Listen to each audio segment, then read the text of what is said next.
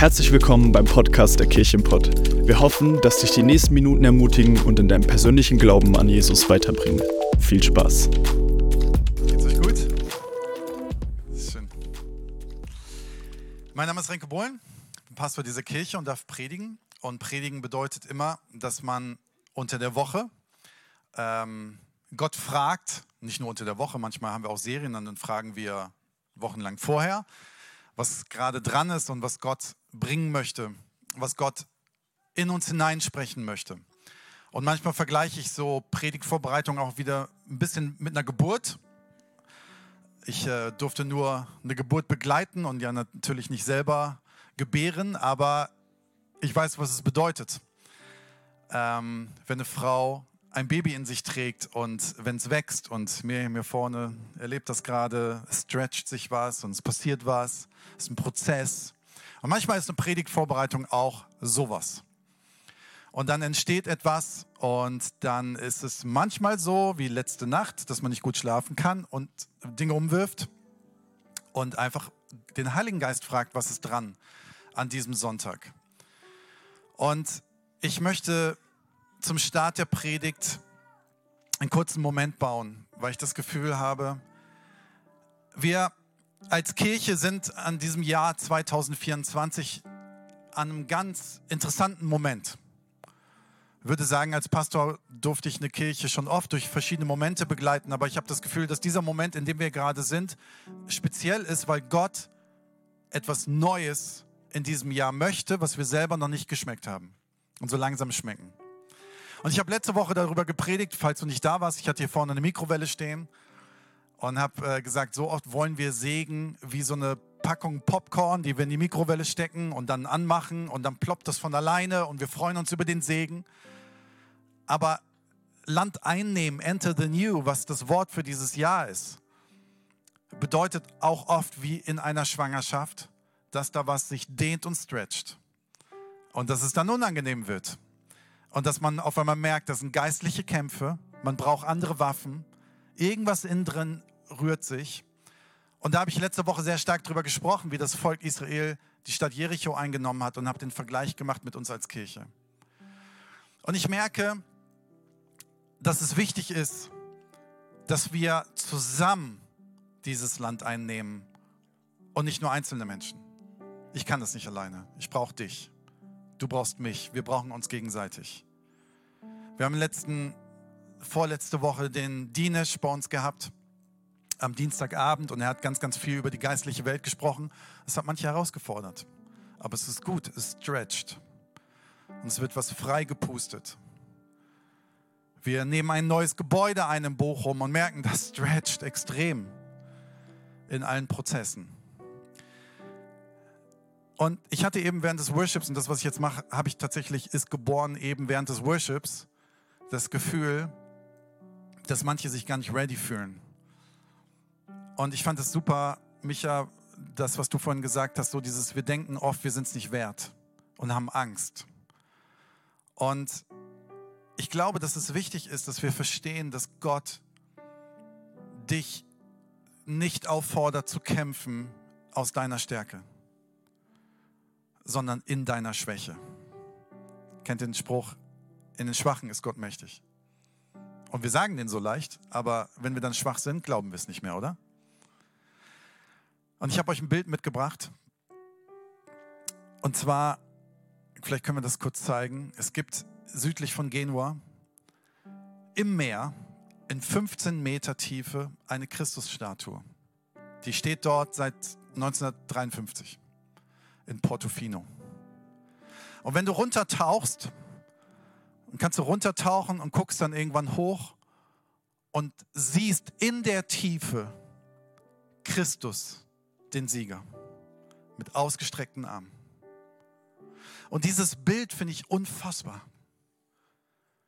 Dass wir in unserer Tiefe und in unserer Schwäche die Stärke von Christus, der begegnen können.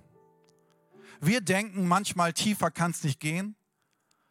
Und genau da, wenn wir unsere Augen aufmachen und runtergetaucht sind und denken, boah, jetzt bin ich ganz weit weg von dem, wo Stärke ist, schaue ich hoch und in dieser Tiefe steht diese Christusstatue. in seiner ganzen Stärke und begegnet dir in deiner Schwäche. Und eine Sache müssen wir verstehen, liebe Kirchenpott.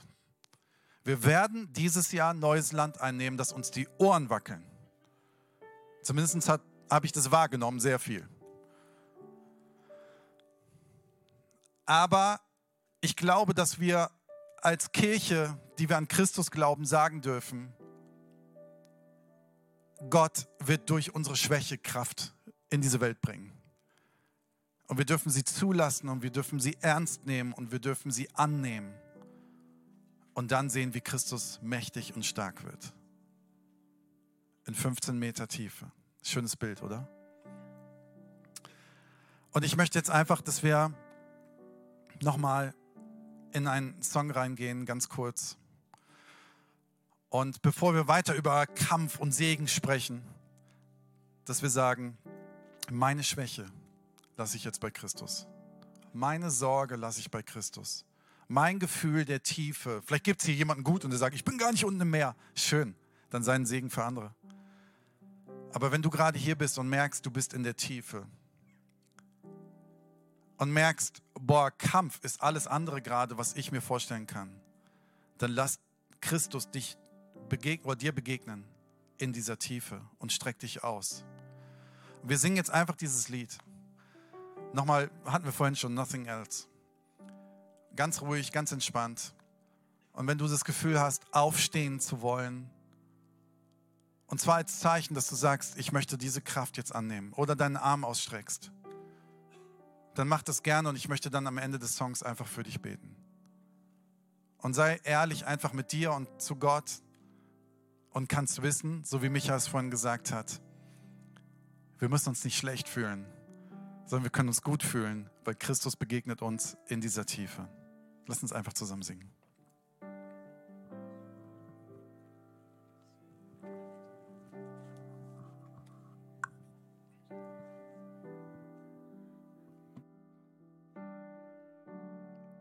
And I just want you, nothing else, nothing else, nothing else will do.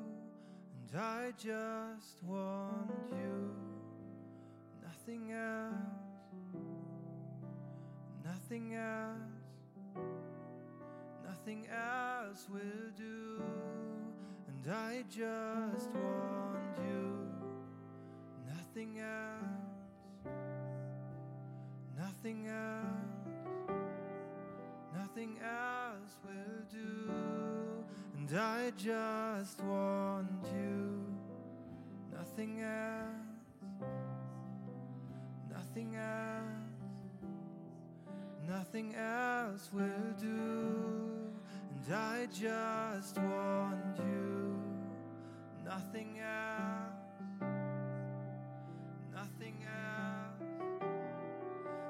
nothing else will do. And I just want you, nothing else, nothing else, nothing else will do. And I just want you, nothing else, nothing else, nothing else will. And I just want you, nothing else, nothing else, nothing else will do. I just want you. Jesus, wir danken dir dafür, dass wir nie tiefer fallen können als in deine Arme. Wir danken dir dafür, egal wie tief wir uns fühlen, dass du trotzdem da bist. Egal wie stark oder schwach wir uns fühlen, dass du da bist mit ausgestreckten Armen. Wir danken dir, dass du mit deiner Kraft in unserer Schwachheit mächtig bist und vielleicht manchmal mächtiger, als wir denken. Manchmal stehen wir mit unserer Stärke vielleicht sogar im Weg. Und danke, dass wir es zulassen dürfen. Danke, dass wir dieses Jahr Land einnehmen dürfen. Aber durch deine Kraft und durch deine deinen Segen und durch deine Stärke. Und falls du jetzt hier im Raum bist und vielleicht noch nicht stehst und sagst, hey, ich, ich möchte einfach diese Kraft Gottes heute für mich annehmen, weil ich merke, alleine ist manchmal mit zu viel Fehlern, mit zu viel Scheitern, mit zu viel, was ich nicht kann, dann steh doch noch dazu auf und ich möchte gerne dich segnen. Und Jesus, ich möchte jetzt einfach die segnen, die stehen und sagen, begegne du mir in der Tiefe. Und ich darf euch segnen, dass in der Tiefe und in der Verletzlichkeit Gottes Kraft mächtig wird. Dass du es nicht nur spüren wirst, sondern dass du es sehen wirst. Dass du merkst, wie deine Arme hochgehoben werden, ohne dass du die Kraft benutzt. Dass du merkst, wie Dinge sich lösen, ohne dass du die Lösung wusstest. Dass Dinge geheilt werden, obwohl du nicht zum Arzt gegangen bist. Dass Dinge wieder gut werden und Trauer weicht und Freude kommt, weil du zugelassen hast, dass Christus in deiner Tiefe mächtig sein darf. Und so darf ich dich segnen mit Gottes Frieden und mit Gottes Gewissheit, dass er heute hier ist und mit dir geht. In Jesu Namen. Amen. Amen. Ihr dürft euch gerne widersetzen. Manchmal sind solche Momente wichtig und vielen Dank, dass ihr euch darauf eingelassen habt. Jetzt habe ich leider nicht mehr so viel Zeit zum Predigen, aber ich nutze sie trotzdem. Ähm, ich glaube, dass es wichtig ist, dass wir Dinge ins richtige Licht rücken und dass wir verstehen, wer wir vor Christus sind. Und dass wir verstehen, auch das, was wir jetzt gerade gemacht haben, ist, ich habe letzte Woche darüber gesprochen, in Gottes Reich brauchen wir manchmal andere Waffen. Und das ist auch eine andere Waffe, indem wir auf die Knie gehen und Schwäche zulassen und Gottes Kraft dann zulassen. Und wir können in der Bibel viel von Menschen lernen an dieser Stelle. Und ich möchte heute über Jakob sprechen. Jakob, eine Person, wo man sagen müsste eigentlich, der hat es nicht verdient, gesegnet zu werden, wurde aber später umgetauft in den Namen Israel und aus ihm heraus ist, die, ist, ist eine, ein großes Volk entstanden, die viel erlebt haben. Aber man müsste genau wie wir jetzt heute Morgen uns hier hingestellt haben, sagen, hey Jakob, ähm, ich könnte mir vorstellen, dass er sich nicht wert gefühlt hat, genau derjenige zu sein. Aber wisst ihr was? Und das ist das als erstes, was ich sagen möchte. Gott hat kein Problem zu segnen, auch wenn mein Leben nicht gerade läuft, vielleicht sogar fehlerhaft behaftet ist. Und vielleicht ist es heute Morgen so, dass du irgendwas in deinem Leben fehlerhaft behaftet siehst und sagst, das ist etwas, eine Weiche falsch gestellt worden in deinem Leben, die du selber gestellt hast oder andere für dich und sagst, aus mir kann nichts, ich werde kein, ich werde, ich werde kein Kämpfer im Reich Gottes oder ich werde kein, kein, kein Vorbild Christ, was das auch immer sein mag. Ich leg das mal zur Seite, die gibt es gar nicht, sondern ich möchte dir gerne sagen, egal wie viele Fehler in deinem Leben waren, Gott hat kein Problem damit, dich zu segnen und durch dich zu segnen. Und das lernen wir ziemlich deutlich bei Jakob. Jakob war Zwillingsbruder, aber er hatte von Start seines Daseins schon im Bauch so ein bisschen den gemeinen Straßenköter in sich. Und Esau, sein Bruder, kam nämlich zuerst. Und was macht Jakob? Haftete sich schon im Bauch an die Ferse, um ihn zurückzuhalten, um Esau zurückzuhalten und vielleicht sogar an ihm vorbeizukommen, was nicht, wahrscheinlich nicht möglich war. Und ich weiß nicht, ob du wusstest, was Jakob heißt, deswegen wurde Jakob genannt. Jakob heißt übersetzt der Fersenhalter. Hammername, ne? Miriam? Noch ein Namensvorschlag für euer Mädel oder Jungen. Ähm, der Fersenhalter. Ja, super gelabelt, oder? Du bist derjenige, der immer alle zurückhalten möchte und Erster sein will. Ja, schön. Will man so dastehen? Und es geht ja weiter bei Jakob. Später ist es so, der Erstgeborene damals, und manchmal ist es heute vielleicht sogar auch noch so, bekommt mehr als der Zweitgeborene. Der Erstgeborene bekommt den Segen damals vom Vater. Ähm, der Erstgeborene bekommt die Leitung von der ganzen Familie. Und ähm, Jakob war auch da nicht nur der Fersenhalter, sondern auch da derjenige, der sich das nicht gefallen lassen wollte und gesagt hat, nee, nee, nee, nee, ich bin schlau genug und hat Folgendes gemacht, dass er seinem Bruder, der total müde auf vom Feld kam, der super Hunger hatte, gesagt hat, hey, du kannst meine Linsensuppe haben, wenn ich dein Erstgeburtrecht bekomme. Jetzt muss man sagen, Schlauheit und Dummheit gehen ja oft nebeneinander her. Und Esau war mehr so der praktisch Veranlagte und war nicht so ganz, hat nicht so ganz kalkuliert, glaube ich, in dem Moment. Und hat gesagt, Hunger, Hunger, ich will jetzt Hunger. Und manchmal macht man für Hunger und dafür, dass man was zu essen bekommt, äh, alles Mögliche, um jetzt zu essen zu bekommen. Und er sagte, komm, gib die Linsensuppe her und du kriegst das Erstgeburtsrecht. Und ähm, Jakob hat ihm das so ein bisschen abgelistet. Und später ist es so, dass bevor der Vater gestorben ist, ähm, er sogar hingegangen ist und hat so getan, als wenn er Esau wäre und hat so getan, als wenn er sein Bruder wäre, weil sein Bruder war sehr behaart und ähm, sein Vater konnte aber nicht mehr gut sehen kurz vorm Tod und dann hat er sich einfach äh, von Tieren so das Fell auf die Haut gemacht und ist hingegangen und der Vater hat dann gesagt, bist du es, bist Esau? Und dann hat er gefühlt und hat gemerkt, das sind ja Haare, aber das waren Haare von einem Ziegenbock und ähm, hat seine Stimme ein bisschen verstellt und hat sich dann, bevor sein Vater gestorben ist, den Segen geholt und hat sich damit diesen Segen, bevor der Vater stirbt, diesen, diesen wichtigen Segen er, ergaunert sozusagen. Was macht der Bruder? Der Bruder geht danach hin, wusste nicht, dass es passiert ist, geht rein, und hat Essen zubereitet und kommt zum Vater und der sagt, hä, wie, du kommst nochmal? Und dann kam dann raus, dass Jakob sie alle betrogen hat. Und ähm, Esau will abrechnen. Er will abrechnen mit seinem Bruder. Er sagt sofort, wo ist der Kerl, den bringe ich um. Und Jakob flieht. Er flieht ein bisschen weiter weg und kommt in das Land von Laban. Also nicht, nicht Laban von, von äh, Labaste, sondern Laban, so hieß der. Er Laban nicht. Ähm, und Laban hatte hübsche Töchter und vor allem eine hübsche Tochter, die jüngere. Und die wollte Jakob unbedingt haben. Und er hat danach gefragt und der Vater sagte, hey, ja, kannst du haben, sieben Jahre musst du aber dafür arbeiten. Und Jakob war so verknallt, dass er gesagt hat, okay, dann arbeiten wir sieben Jahre für diese Tochter. Dann wurde er in der Hochzeitsnacht betrogen, hat auf einmal die andere vorgesetzt bekommen, da sie alle verschleiert waren, hat das nicht sofort gemerkt ähm, und hat gesagt, hey Laban, was, hast, was laberst du da? Du hast mir die falsche angelabert. Und, ähm, ähm, und dann sagt der, sagt der Vater, sagt Laban, okay, dann äh, kriegst du doch die zweite. Damals konnte man mehrere Frauen haben, herzlichen Glückwunsch. Und ähm, dann muss er nochmal sieben Jahre dafür arbeiten. Und es ist interessant, ne? jemand, der selber Betrüger war, wurde quasi betrogen.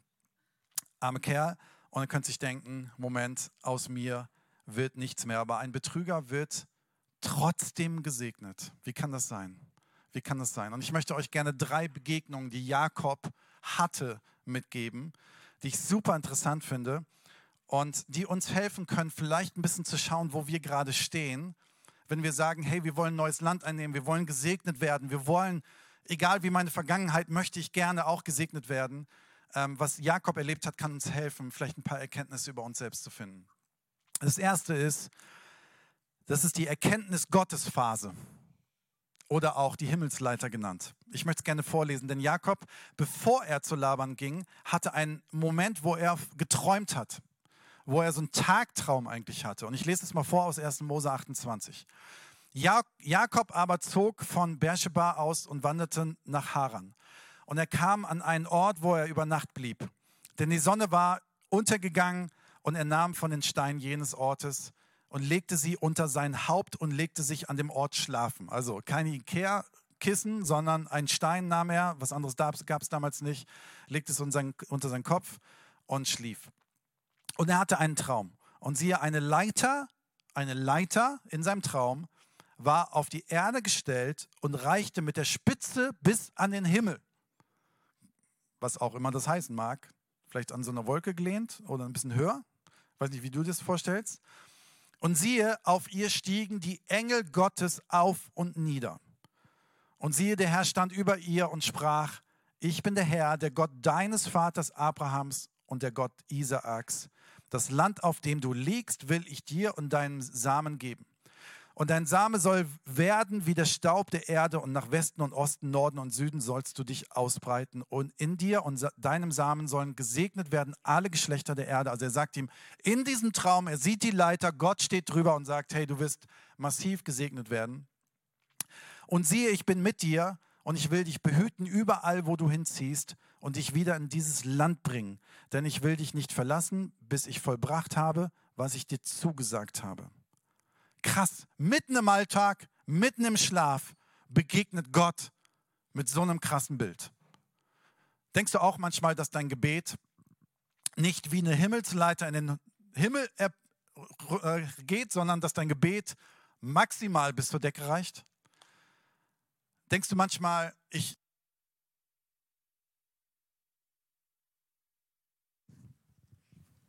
So, jetzt besser. War, glaube ich, die Batterie leer. Denkst du manchmal auch, dass du betest und dass du das Gefühl hast, hört mir überhaupt einer zu? Reicht es irgendwo hin? Und dann bekommt man das mit von Jakob, dass er so eine Himmelsleiter sieht und ich denke so, ich will das auch. Ich will auch sowas sehen. Wie krass ist das denn? Sowas mitzubekommen coole Himmelstreppe.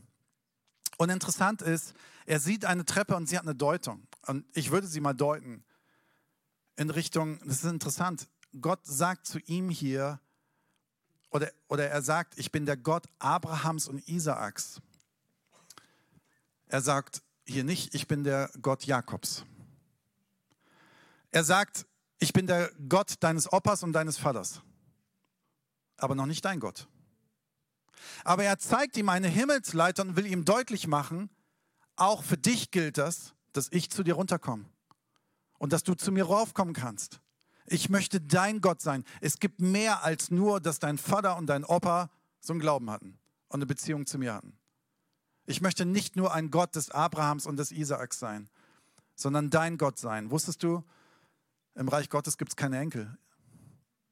Bei Gott gibt es keine Enkel. Es gibt nur Söhne und Töchter. Und er möchte ihnen damit sagen, ich möchte dir näher kommen. Ich habe mehr für dich. Aber auch, auch Jakob spricht nur von diesem Gott, nicht in, in Du-Form, du Gott, sondern nur über diesen Gott Abrahams und Isaaks. Und was wichtig hier ist an der Stelle, und das ein bisschen vielleicht kannst du dich da einordnen. Jakob kann hier eine Entscheidung fällen und sagen, ich möchte es glauben oder ich möchte es nicht glauben. Alle, die Kinder haben, und versuchen Kinder zu erziehen, wissen, es gibt gewisse Punkte, da muss ich den Entscheid die Entscheidung meinen Kindern überlassen, ob ich es will oder nicht. Irgendwann, ich habe drei Töchter, irgendwann werden die mal mit einem Kerl kommen. Und ich habe jetzt schon Angst davor, wie ich als Vater reagieren werde. Und am Ende des Tages werde ich die Entscheidung meinen Töchtern überlassen, wie sie sich für ihr Leben entscheiden was sie arbeiten, wo sie wohnen, mit wem sie leben wollen. Und Gott macht das nicht anders mit uns. Gott zwingt uns seine Beziehung nicht auf. Und er zwingt uns nicht auf, dass wir nicht mehr Enkel sind. Enkel wissen vielleicht nur vom Großvater und vom Vater oder vom Großvater und vom Onkel oder sonst was, sondern wir sollen Töchter und Söhne werden. Aber das ist unsere Entscheidung. Und wir können uns dafür entscheiden. Und was wichtig ist, ist an der Stelle, und vielleicht bist du gerade an diesem Punkt, dass du merkst, deine Entscheidung ist gerade etwas, was vor deiner Nase liegt. Und ich möchte dir gerne sagen, du wirst nicht Christ, weil du in die Kirche gehst. Du wirst ja auch kein Cheeseburger, weil du zu McDonald's läufst. Du wirst auch kein Auto, weil du ins Parkhaus gelaufen bist. Sondern es ist eine Entscheidung, dass du Christus in deinem Leben annimmst. Jakob ist in einem Umfeld groß geworden, wo Gott schon eine Rolle gespielt hat. Aber er ist nie Sohn oder Tochter geworden. Jakob ist völlig überrascht, dass Gott ihm in diesem Alltag begegnet. Wir lesen weiter ab Vers 16. Als nun Jakob von seinem Schlaf erwachte, sprach er, wahrlich, der Herr ist an diesem Ort und ich wusste es nicht. Und er fürchtete sich und sprach, ich kann mir vorstellen, fürchten würde ich mich vielleicht auch, und er sprach, wie furchtgebietend ist diese Stätte. Hier ist nichts anderes als das Haus Gottes und dies ist die Pforte des Himmels. Und Jakob stand am Morgen früh auf und nahm den Stein, den er unter sein Haupt gelegt hatte, und richtete ihn auf zu einem Gedenkstein und goss Öl auf seine Spitze. Und er gab diesem Stein den Namen Bethel, heißt Haus Gottes übersetzt. Zuvor aber hieß die Stadt Luz. Und Jakob legte ein Gelübde ab und sprach, wenn Gott mit mir sein und mich behüten und wird auf dem Weg, den ich gehe, und mir Brot zu essen geben wird und Kleider anzuziehen und mich wieder mit Frieden heim zu meinem Vater bringt, so soll der Herr mein Gott sein. Und dieser Stein, den ich als Gedenkstein aufgerichtet habe, soll ein Haus Gottes werden und von allem, was du mir gibst, will ich dir gewiss den Zehnten geben. Jakob ist etwas verängstigt, aber in so einer Ehrfurcht. Hier ist irgendwas passiert.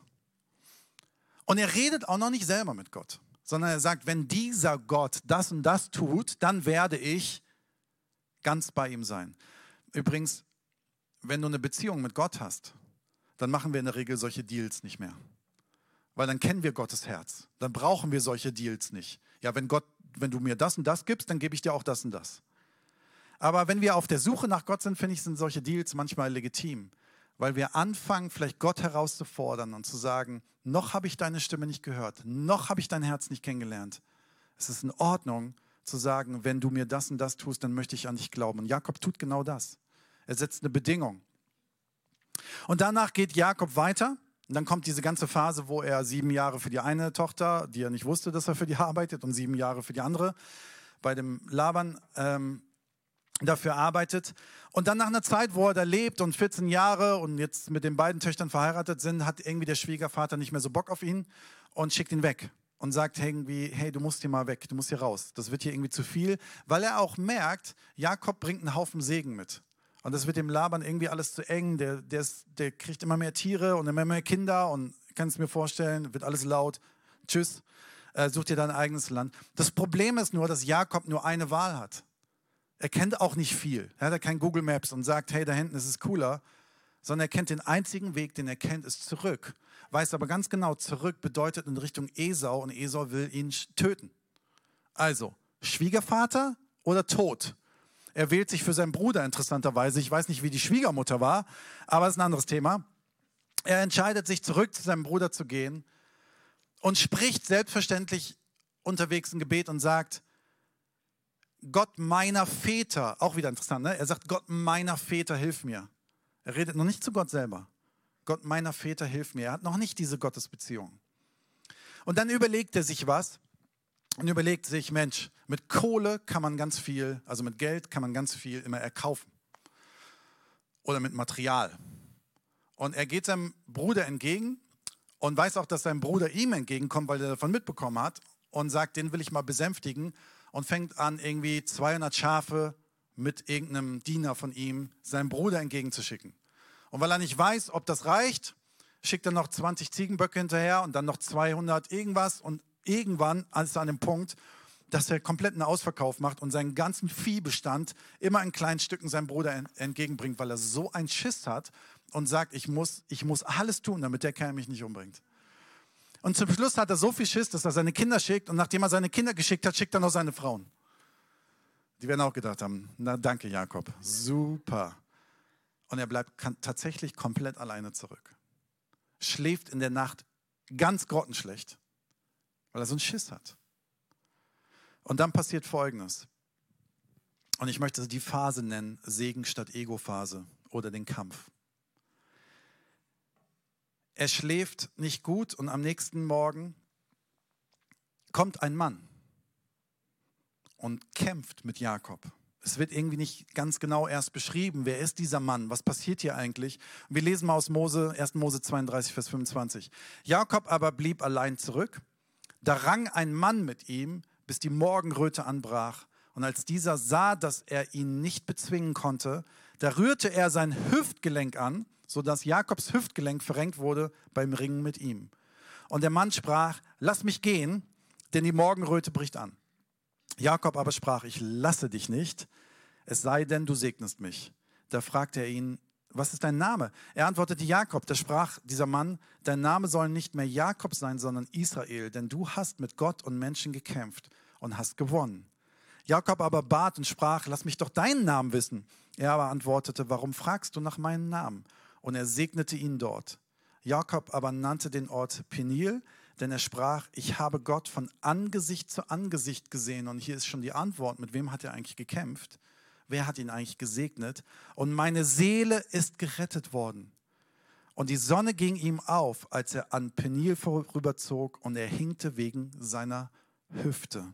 Er hinkte wegen seiner Hüfte. Wir haben erst die Situation mit der Himmelsleiter, dass Gott sagt, ich bin mehr als nur der Gott deiner, deiner Väter. Und ich kann zu dir kommen. Und in diesem Moment in 1. Mose 32 lesen wir, dass er eine ganz persönliche Begegnung mit diesem Gott hat und sagt sogar selber, ich habe ihn von Angesicht zu Angesicht gesehen. Und er wird nicht mehr der Gott der Väter sein, sondern sein Gott sein.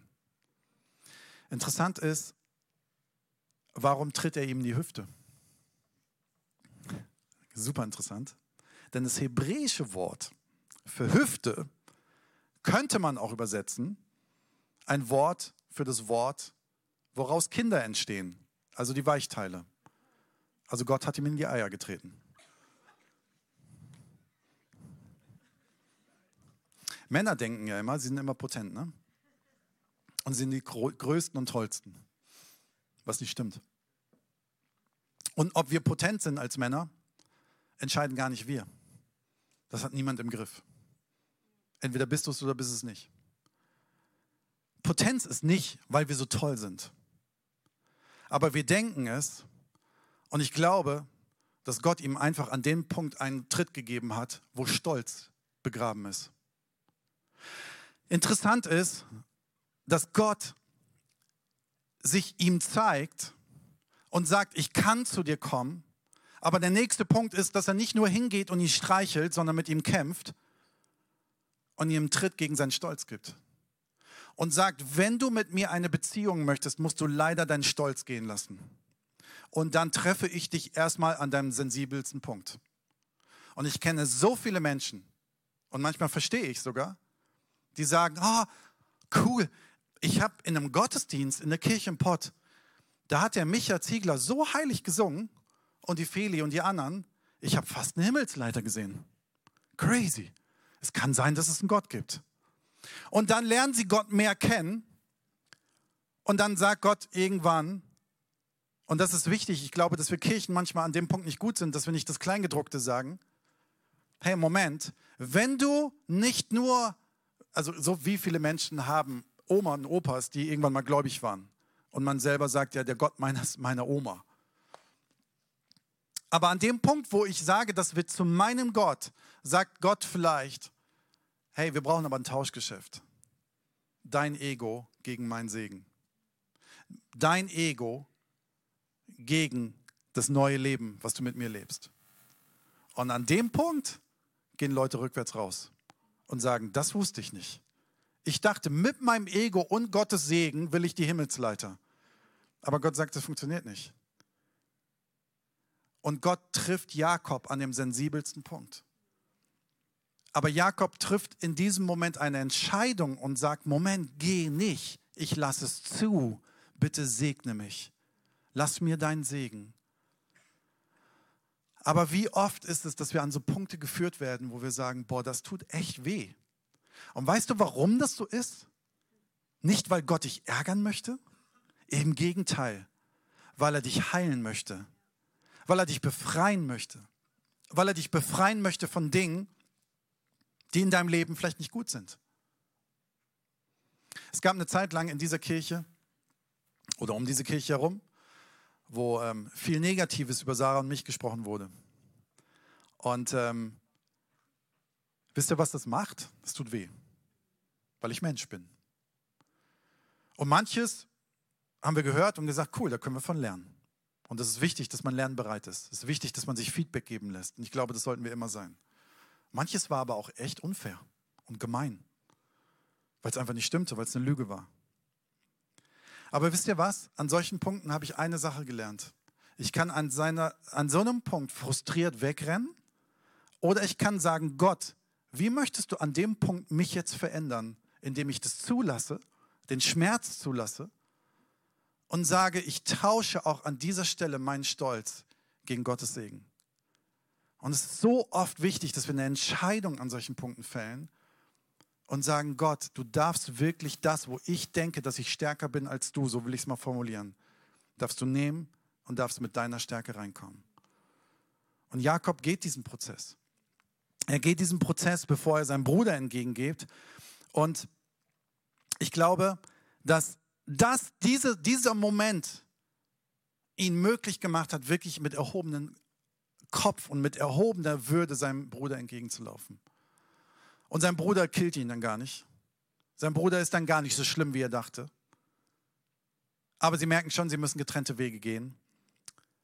Und Jakob schickt ihn dann zurück an den Ort, wo er ihn das erste Mal erlebt hat. 1. Mose 35, 1 bis 3. Und das ist eine Phase, und das ist mein dritter Punkt, Gott gehört mein ganzes Leben Phase. Das ist der Altar. Der Punkt, wo ich alles gebe. Und Gott sprach zu Jakob, mach dich auf, zieh hinauf nach Bethel, er hat ihn ja so genannt, Haus Gottes, und wohne dort und baue dort einen Altar für den Gott, der dir entschieden ist, als du vor deinem Bruder Esau geflohen bist. Da sprach Jakob zu seinem Haus und zu allen, die mit ihm waren, tut alle fremden Götter von euch weg, die in eurer Mitte sind, und reinigt euch und wechselt eure Kleider. So wollen wir uns aufmachen und nach Bethel hinaufziehen, dass ich dort einen Altar errichte für den Gott, der mir geantwortet hat zur Zeit meiner Not und der mit mir gewesen ist auf dem Weg, den ich gezogen bin. Und ich finde es so interessant, dass er sagt, hey, bevor wir losgehen, also wir, wir haben die erste Phase, boah, wir haben gesehen, wow, im Worship ist da so eine Himmelsleiter gewesen. Gott gibt es wirklich. Der kann uns nahe kommen, das tut meiner Seele gut.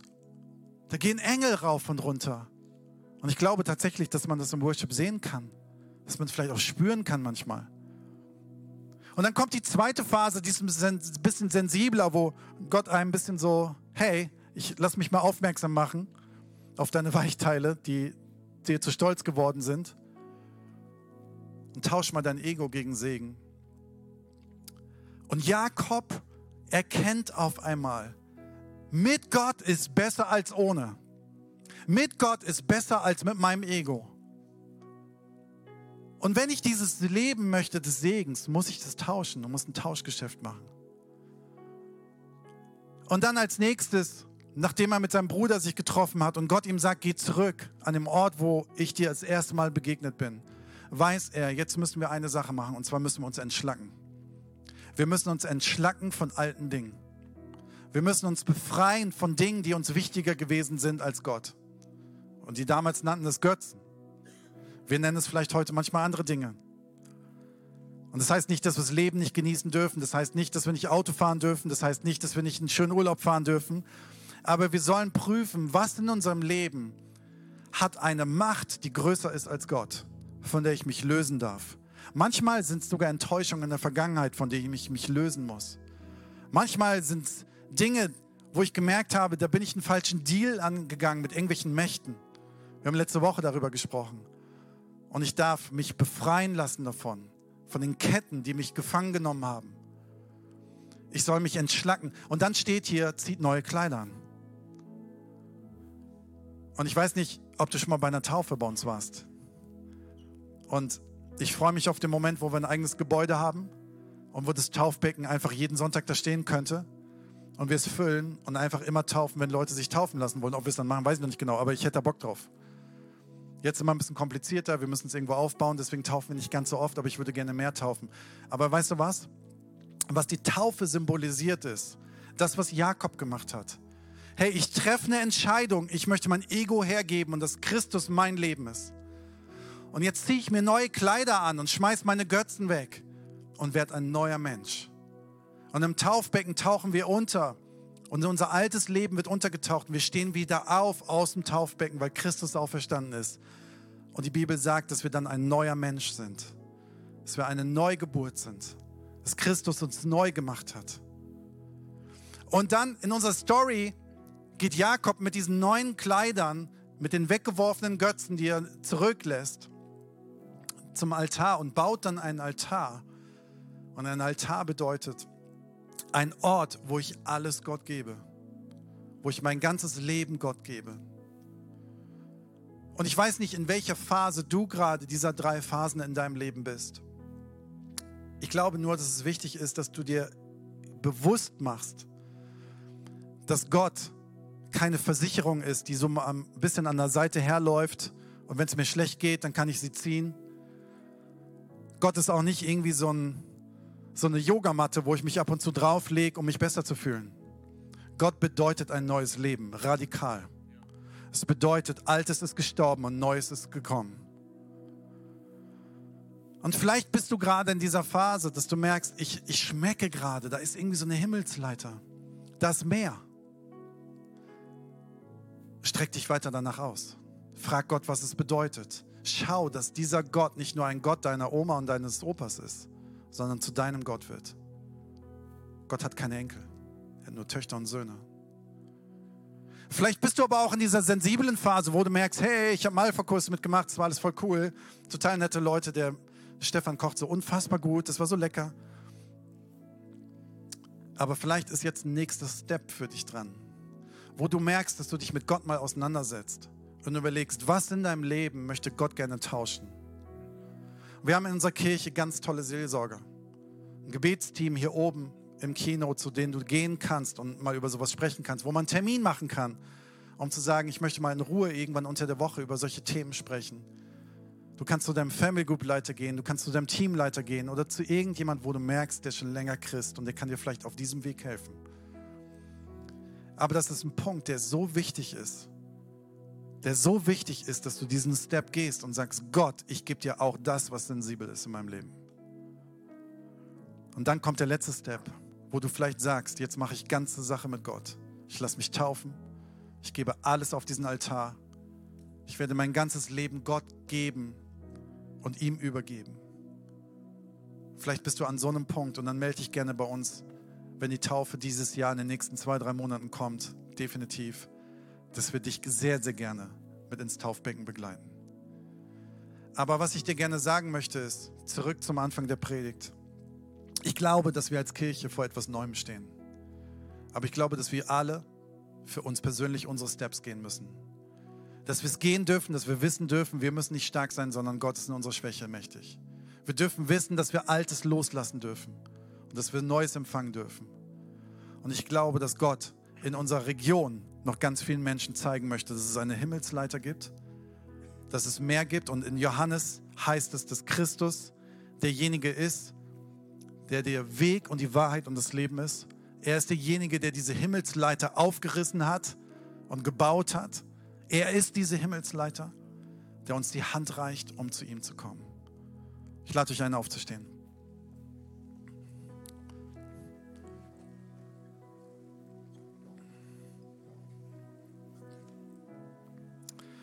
Lass uns zusammen die Augen schließen.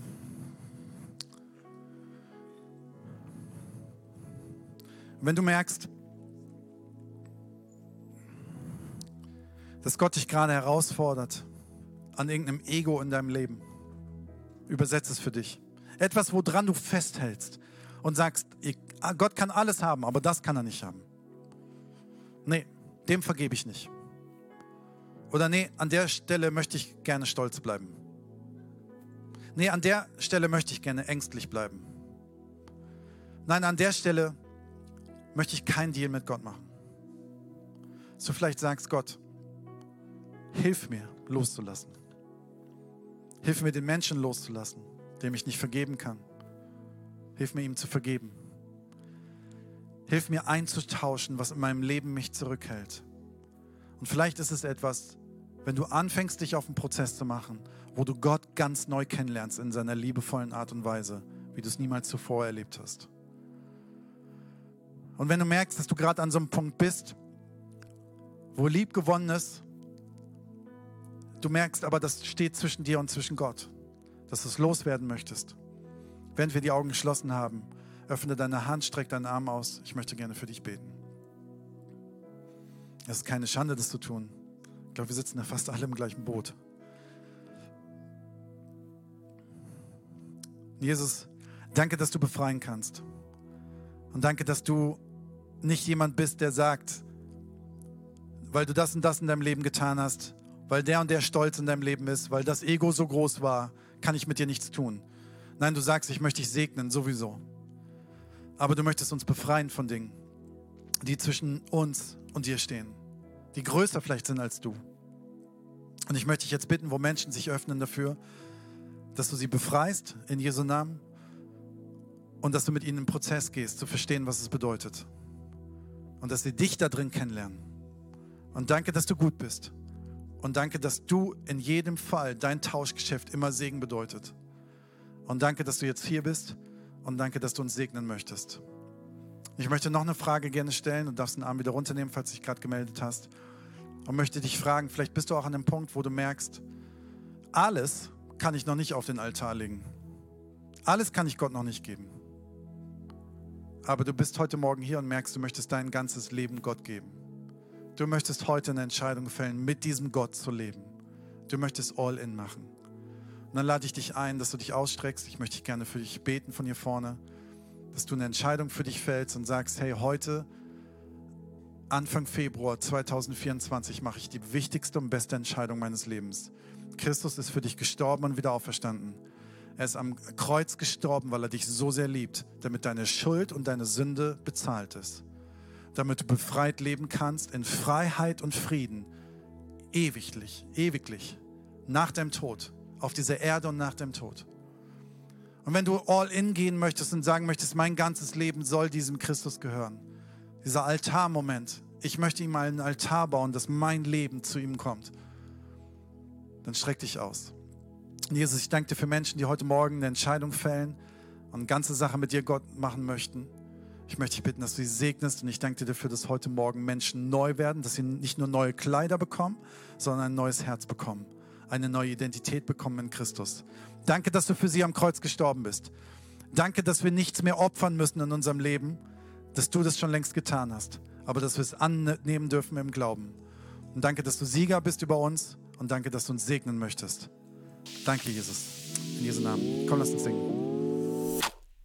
Wir hoffen, dass dir die Predigt weitergeholfen hat. Wenn du Fragen hast, dann schreib uns einfach an info@kirchenpott.de. Fühl dich auch herzlich eingeladen, uns persönlich kennenzulernen, zum Beispiel in unseren Sonntagsgottesdiensten. Für diese und alle weiteren Infos zum Leben in unserer Kirche besuche unsere Website kirchenpott.de oder folge uns auf Instagram. Dir eine gesegnete Woche. thank